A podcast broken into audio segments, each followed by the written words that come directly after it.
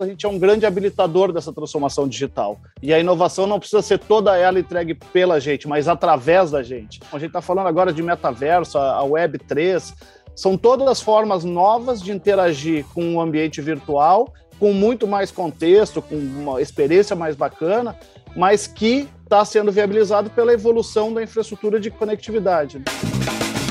Este é o programa Mid Marketing do UOL. Toda semana, uma nova entrevista sobre comunicação, propaganda, carreira e negócios. As operadoras passaram a ser fundamentais com a pandemia. Se conectar virou serviço essencial. Como as marcas assumiram esse protagonismo? E como uma operadora se diferencia de outra? Vale mais preço ou produto? Eu sou Renato Pesotti e nessa semana a gente recebe o Márcio Carvalho, que é diretor de marketing da Claro. Tudo bem, Márcio? Prazer te receber no programa de hoje. Tudo bem, Renato? Prazer estar aqui com vocês para bater esse papo legal aí. Legal, cara. O mundo mudou, né? As operadoras passaram a ser ainda mais fundamentais com o avanço da pandemia, com o distanciamento social, e agora tem muita gente também trabalhando em casa. Se conectar virou um serviço mais do que essencial, né? Como que foi assumir esse protagonismo com o público? Eu acho que a, a, a pandemia veio para acelerar algumas coisas, né? A gente já vinha num processo muito grande de transformação digital. Se a gente pensar tudo que já acontecia no smartphone da gente, né? Todo mundo querendo estar tá conectado em casa ou no celular. E a partir do momento que teve essa necessidade de isolamento, acelerou muito todo o processo de digitalização, eu acho, da, da sociedade como um todo. Então, educação passou a ser uh, feita a partir de casa e, e de forma conectada, trabalhar, tudo isso que a gente, inclusive, continua fazendo nesse momento. A gente já está caminhando para o fim da, da, da, pandemia, se tudo der certo, mas acho que tem algumas transformações e hábitos e, e, e, e comportamentos que vieram para ficar e que, ah, em função de toda essa transformação e aceleração que a gente teve numa curva forçada ali durante a pandemia, tendem a continuar porque realmente faz a vida das pessoas ficar mais fácil e melhor. Né? É, a gente sabe que a demanda cresceu demais, como você falou, e nenhuma rede foi projetada para que tanta gente ficasse conectada esse tempo todo né, muita gente no streaming, muita gente nas lives, né, e isso, algumas dessas, dessas rotinas ficaram até hoje. Né. Como que vocês trabalharam para que tudo funcionasse e para que tudo continuasse funcionando até hoje? Porque as pessoas continuam assim. Acho que esse eu acho que é um bom ponto, né? Porque a gente tem sempre aqui no Brasil aquela síndrome de, de vira-lata, de que ah, as coisas aqui são muito ruins, lá, lá fora que é bom. Eu acho que a gente conseguiu, como setor de telecomunicações, mostrar que o que a gente tem no Brasil hoje não deve nada para ninguém. Inclusive, a gente suportou, como você falou, uma alteração muito drástica, muito um período muito curto de tempo, em que as pessoas saíram dos seus ambientes de trabalho, foram para dentro de casa. Então, a, a, topologia da rede que atende uh, o mercado corporativo, os prédios de escritório, as empresas, é muito diferente da que atende as casas, né? E a gente conseguiu reconfigurar isso muito rápido, inclusive da rede móvel, porque as pessoas já não circulavam mais pela cidade toda, como é o característico do tráfego da rede móvel. Então, realmente, as redes de banda larga dentro de casa tomaram uma proporção de crescimento de tráfego muito grande. Gerou uma necessidade de se adequar a tudo isso, trabalhando com fornecedores, colocando mais capacidade na rede, mas o fato de que aqui na Claro a gente já vinha integrando, claro, uh, NET, que era a antiga marca que a gente trabalhava no segmento residencial, e a própria Embratel, que atende o mercado corporativo, uh, o núcleo de rede nosso já estava consolidado, único, e a gente conseguiu deslocar a capacidade de rede de um jeito para outro, inclusive geograficamente, porque as pessoas também se mudaram, né? A gente viu pessoas saindo mais para o interior, mais para regiões onde tivesse mais espaço. Então, tudo isso foram, foram adaptações que foram ocorrendo aí durante esse período. Antigamente, as, as operadoras elas passavam um tempo fazendo campanha, fazendo iniciativas de marketing, pedindo para as pessoas se desconectarem, viverem a vida lá fora, tal. E aí, pá, veio a pandemia. Como que foi fazer um meio termo disso tudo? Pedir para as pessoas viverem a vida real, mas é, dentro de casa e conectadas. Como que foi é, pensar essa estratégia de marketing é, que tem um novo passo a partir de agora? Eu acho que a gente viveu muitos diferentes momentos ali, né, durante todo esse ciclo. Estamos falando de quase dois anos aí que a nossa vida mudou muito drasticamente. E acho que teve períodos em que sim, a gente tinha que mostrar para as pessoas, ó, tá todo mundo junto nessa nessa batalha aí que a gente vai ter que enfrentar.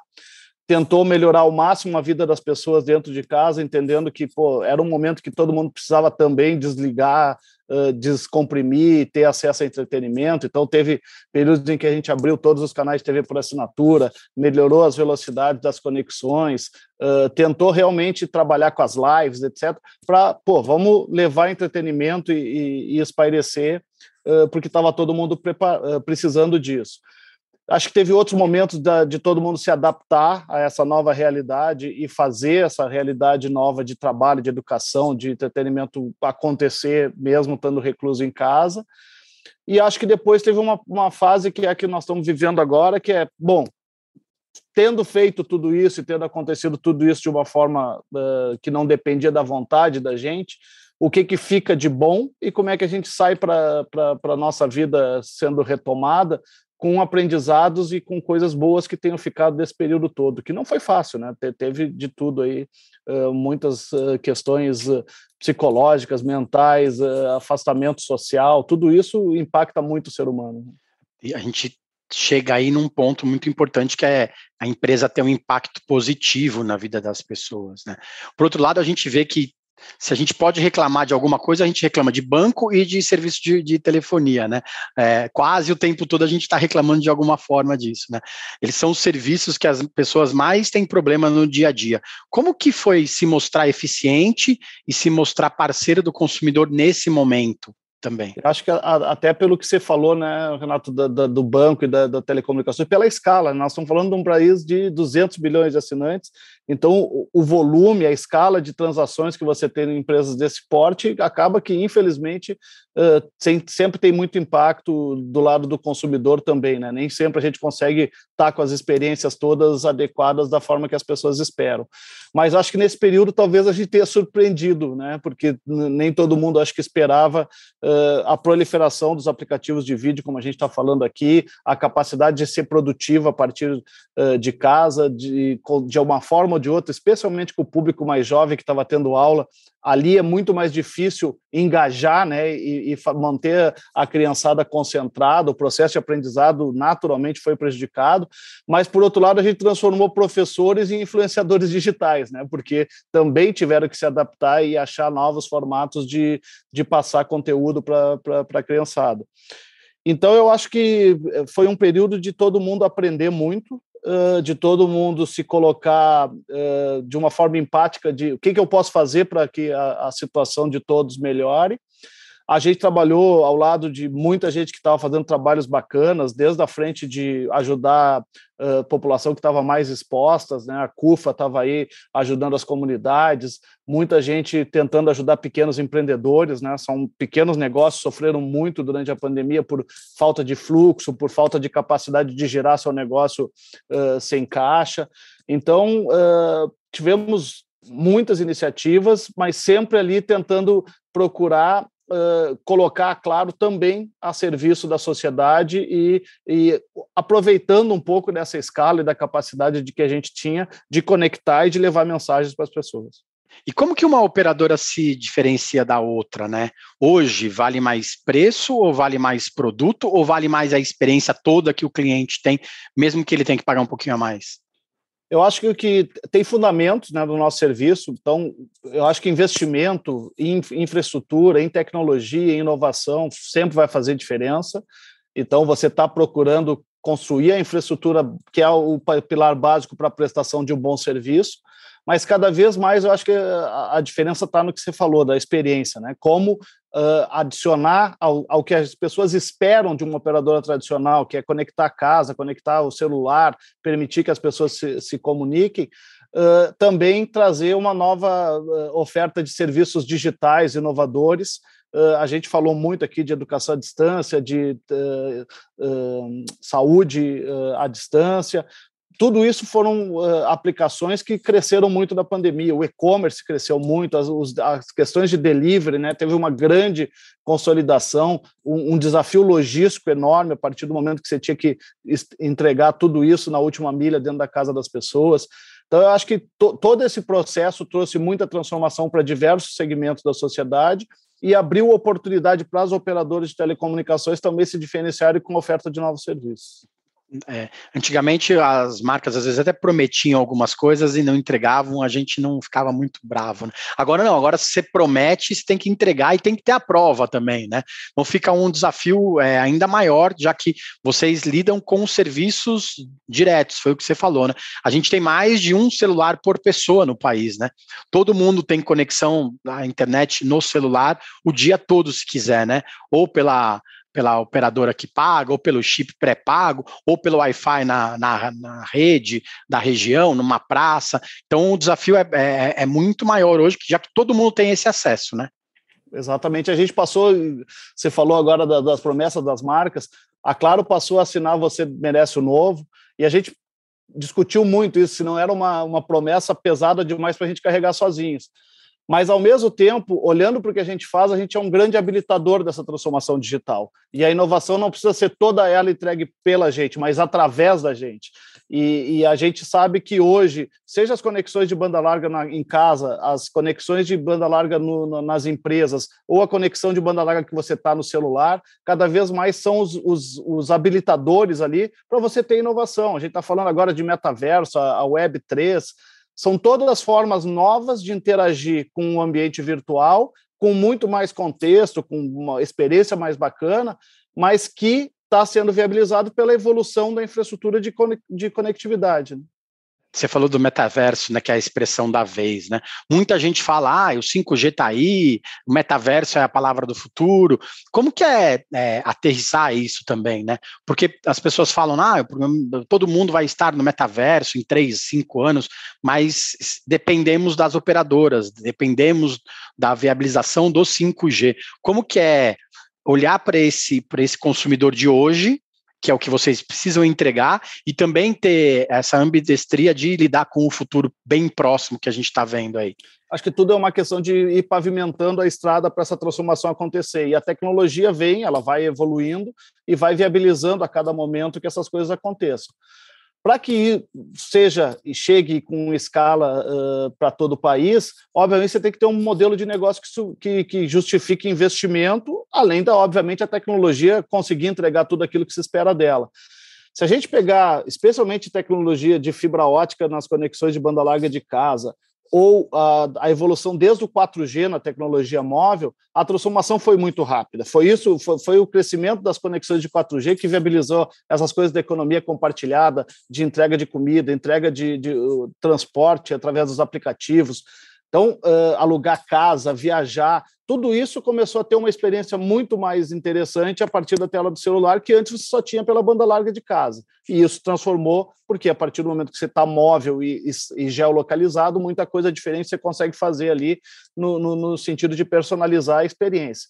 Acho que agora, com mais capacidade, com menos latência, que é uma das questões que a gente sempre fala uh, do 5G, que é entre eu mandar a informação e você receber a informação, esse tempo ser diminuído, e com muito mais dispositivos conectados, significa que eu posso ter um sensor no carro, outro sensor na, na avenida da, da, da, cidade, no semáforo, tudo isso sendo interligado, eu acho que gradativamente sim a gente vai ter experiências muito transformadoras que o 5G vai entregar.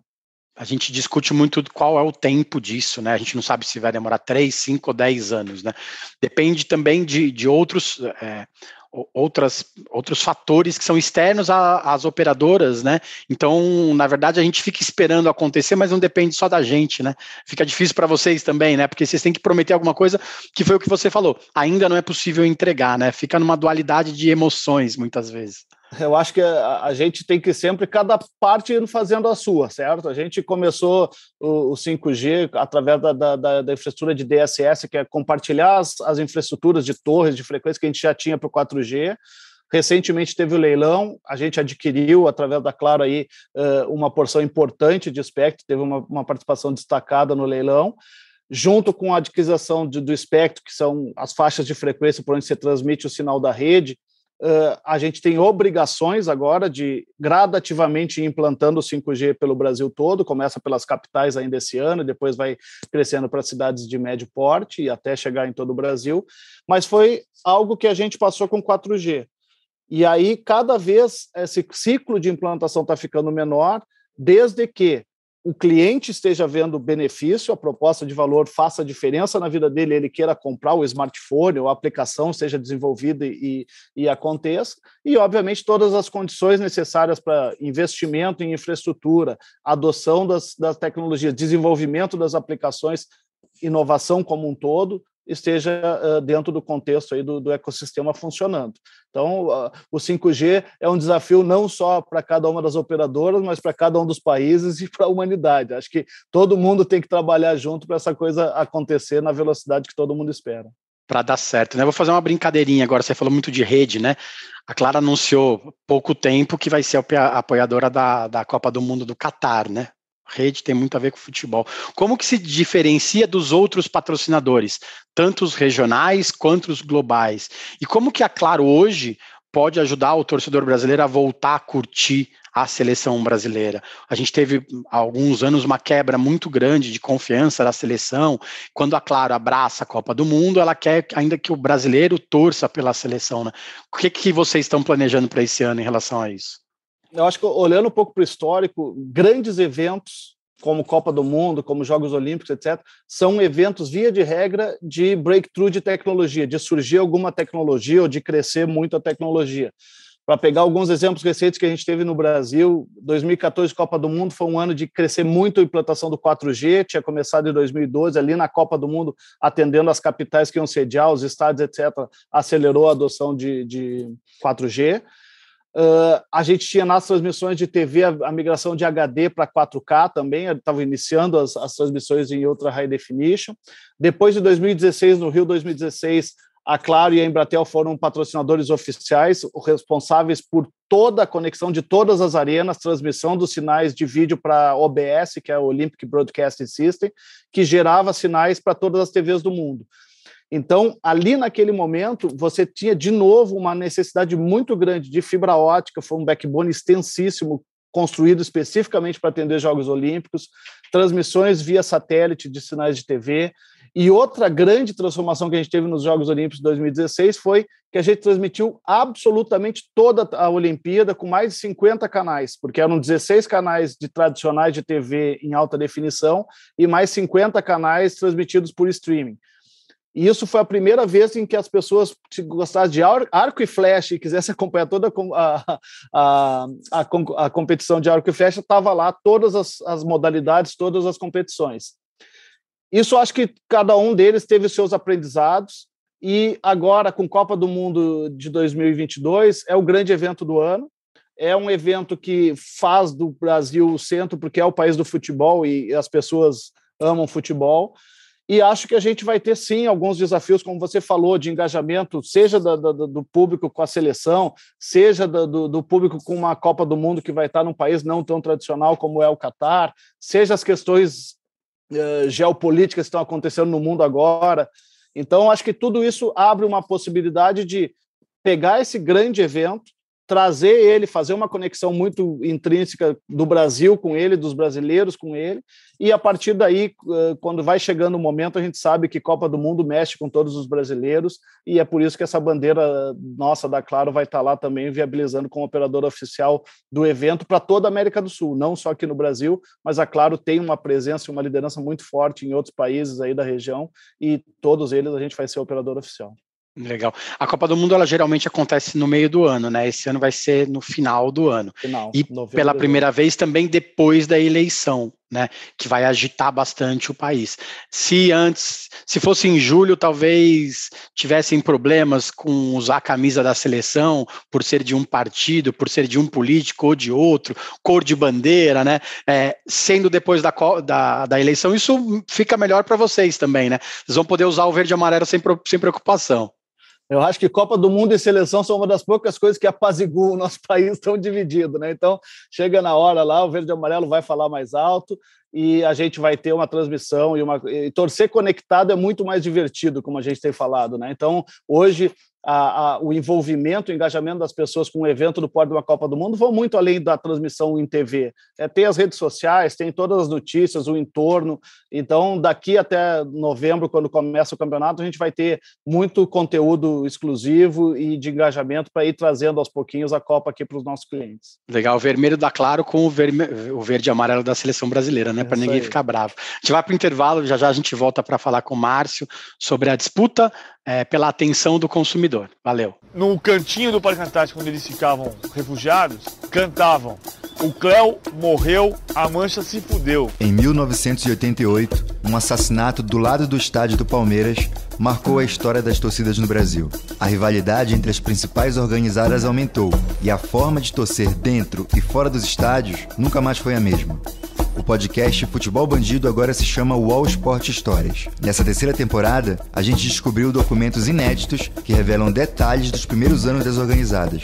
Uma jornada cheia de festas, brigas, reviravoltas e despedidas precoces. Todas as violências que você vê é em ônibus, é em estádio, em qualquer lugar. Não é ponto de uma que não tem torcida formizada hoje. Você pode ouvir Wall Sport Histórias sobre Meninos e Porcos no site do UOL e no seu agregador de podcasts preferido.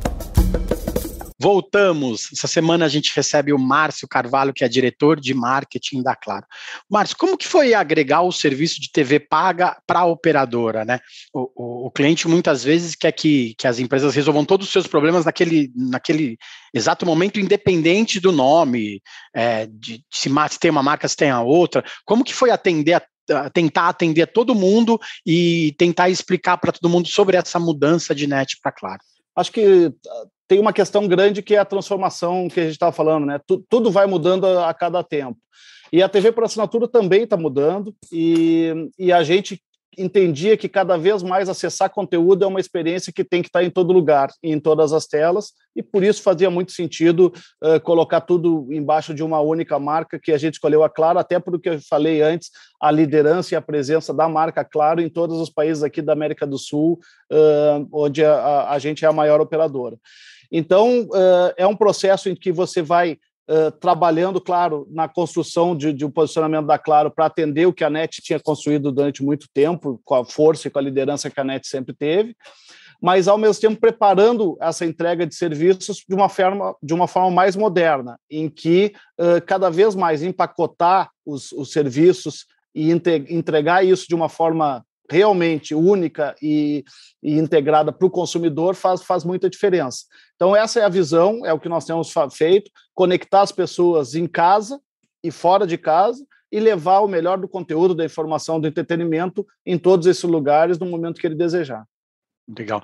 A gente está falando de duas marcas que são muito relevantes, né?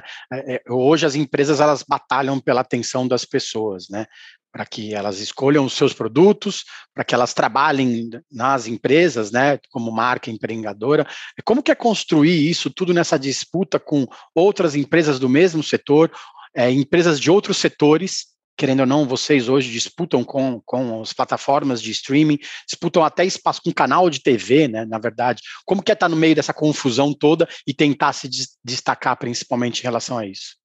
Eu acho que cada vez mais é, é, é, desafiador, até pela fragmentação do que nós estamos falando. Né? É difícil você achar diferentes segmentos de, de consumidores que são aderentes àquele assunto específico e, e, mostrar a sua relevância. Eu entendo que cada vez mais é um jogo de ecossistemas, em que as operadoras de telecomunicação têm um, o poder muito forte de ter a, o layer de conectividade, é o que habilita as pessoas a estarem nesse mundo consumindo os aplicativos e os conteúdos e a nossa capacidade que a gente tem de agregar diferentes conteúdos, diferentes uh, plataformas e entregar ao consumidor um one-stop shop ou uma possibilidade de compra e experienciar uh, esse conteúdo em um único controle remoto, em uma única experiência, um único interface. Então, eu acho que uh, o nosso papel é esse, o nosso diferencial é esse, mas a gente sabe que sim, vão existir as opções ou de contratar direto do aplicativo ou de, de contratar de outras plataformas, mas cada vez mais o que vai fazer diferença é a capacidade de ter vários serviços que gerem engajamento e, e gerem a possibilidade de você estar ali oferecendo serviços diferentes para o seu consumidor. É, ter cinco ou seis assinaturas não é fácil, né? Não. Então é melhor a gente ter uma só, né? Quando tiver problema, resolve com uma, uma marca só, né? Principalmente isso. Renato sabe que uma, a gente sempre conviveu no modelo de TV por assinatura tradicional com aquela história de ah, você tem o pacote de TV por assinatura, a gente quer poder contratar uh, canal a canal, conteúdo a conteúdo. Agora está aí a, a, a, possibilidade, a diversidade de, de, de, opções que a gente tem hoje com os aplicativos, e as pessoas estão se dando conta que não é tão simples assim, né? Porque gerenciar várias uh, assinaturas. Então, eu acho que nem lá nem cá, acho que a gente vai chegar aí num modelo de, de equilíbrio em que, de novo, fique mais fácil para as pessoas terem acesso a todos os conteúdos relevantes. Hoje ainda está num modelo de muita fragmentação e as plataformas competindo para ver quais vão, vão, vão uh, subsistir depois, inclusive complicando a questão dos direitos esportivos que estão sendo fatiados, tem hora que o jogo está aqui, está lá, então tudo isso traz complexidade. Acho que à medida que o tempo for passando, a gente deve ter uma nova consolidação, porque a experiência está ficando difícil. Né? É, é, uma parcela muito pequena da população que pode ter três, quatro, cinco assinaturas, né? O Marcelo Frazão, da W Torre Entretenimento, falou na semana passada exatamente sobre isso no programa, né? É muito pouca gente que pode assinar HBO Max, assinar pay-per-view, e aí um jogo passa aqui, como você disse, outro jogo passa lá, né? A gente precisa, é bom, mas também a gente não pode ir com muita pressa, né? As, as coisas têm que ser, as placas tectônicas precisam se arrumar ainda, Exato. né? Exatamente isso, exatamente isso. As placas tectônicas estão se organizando e há que divergir para depois convergir de novo. Legal.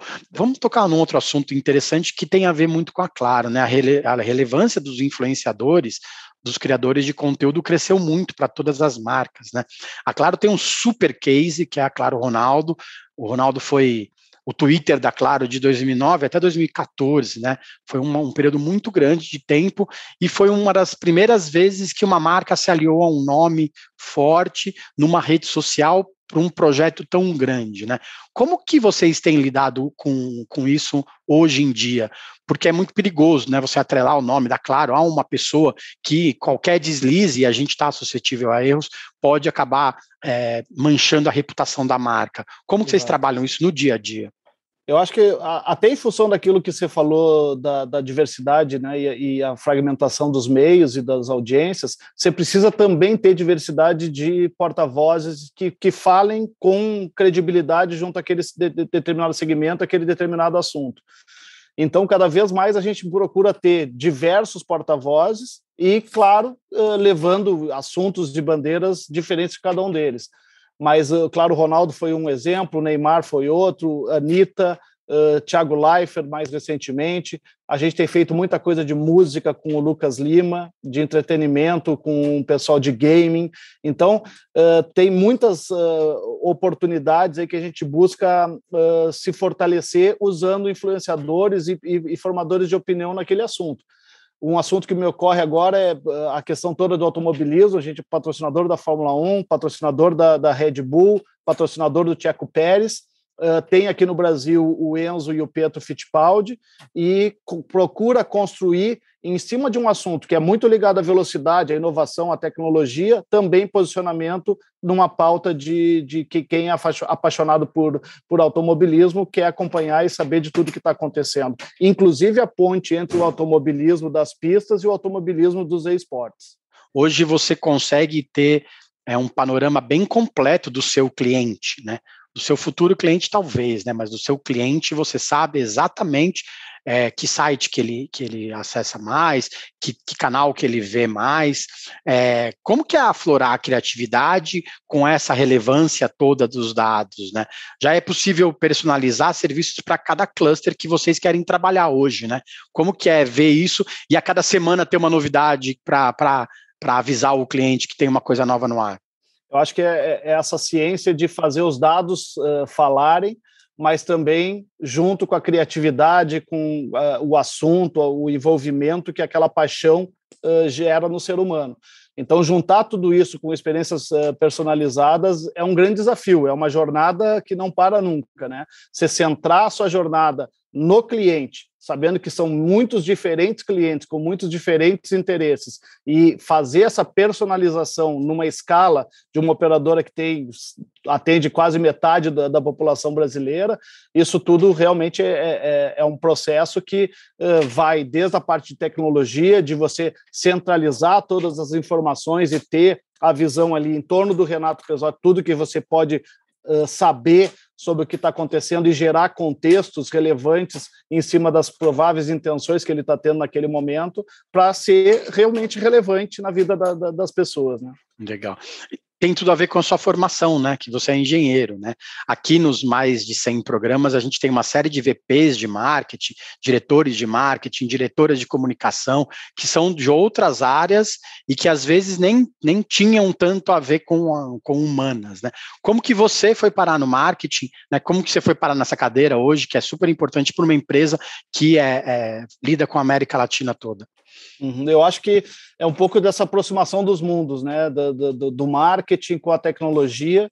Eu, eu, eu, brinco que eu sempre fui um engenheiro que gostava de gente, e, e isso acho que ajudou um pouco nessa transformação. Eu entrei, comecei a trabalhar na empresa por, pela área de tecnologia, migrei para produto, na parte de desenvolvimento de produto, que você já tem que estar mais conectado com o consumidor, e gradativamente a minha carreira foi se desenvolvendo até ter esse papel hoje mais amplo de comunicação, de marca, de produto, de relacionamento com, com, com os clientes. E acho que é, que é um pouco disso, essa transformação digital toda que a gente está vivendo e, a, e as questões que a gente pode ter de aceleração da personalização e do relacionamento através dos dados exigem cada vez mais combinar os soft skills, as relações humanas, com também a ciência e, e os dados aí e a tecnologia que são, são fundamentais para que isso tudo funcione. Para que tudo funcione. Márcio, muito obrigado pelo tempo, muito boa sorte nesses desafios da Claro, que a internet não caia, que o 5G chegue logo e que a marca é, traga muita sorte para a gente na Copa do Mundo. Que a gente se divirta, seja produtivo, sempre conectado. Obrigado. Um abração, foi um prazer falar com, falar com vocês aí. Estou à disposição para a gente bater mais papos como esse, foi muito bacana. Valeu. Obrigado. Para quem está chegando agora, a gente tem mais de 120 episódios no YouTube, no Spotify e no Apple Podcasts. Tem muito conteúdo bacana para quem quer entender sobre marketing, sobre comunicação e sobre propaganda. Toda semana a gente tem um programa novo para vocês. Valeu, gente. Obrigado. Semana que vem tem mais. Os podcasts do UOL estão disponíveis em todas as plataformas. Você pode ver uma lista com estes programas em wall.com.br/podcasts. Mid Marketing tem apresentação e reportagem de Renato Pesotti, captação de áudio de João Pedro Pinheiro, design de Débora Faleiros, direção de arte de Gisele Pungan e René Cardillo, coordenação de Armando Pereira e Juliana Carpanese. Os gerentes de conteúdo são Alexandre Jimenez e Antônio Morel, e a direção de conteúdo é de Murilo Garavella.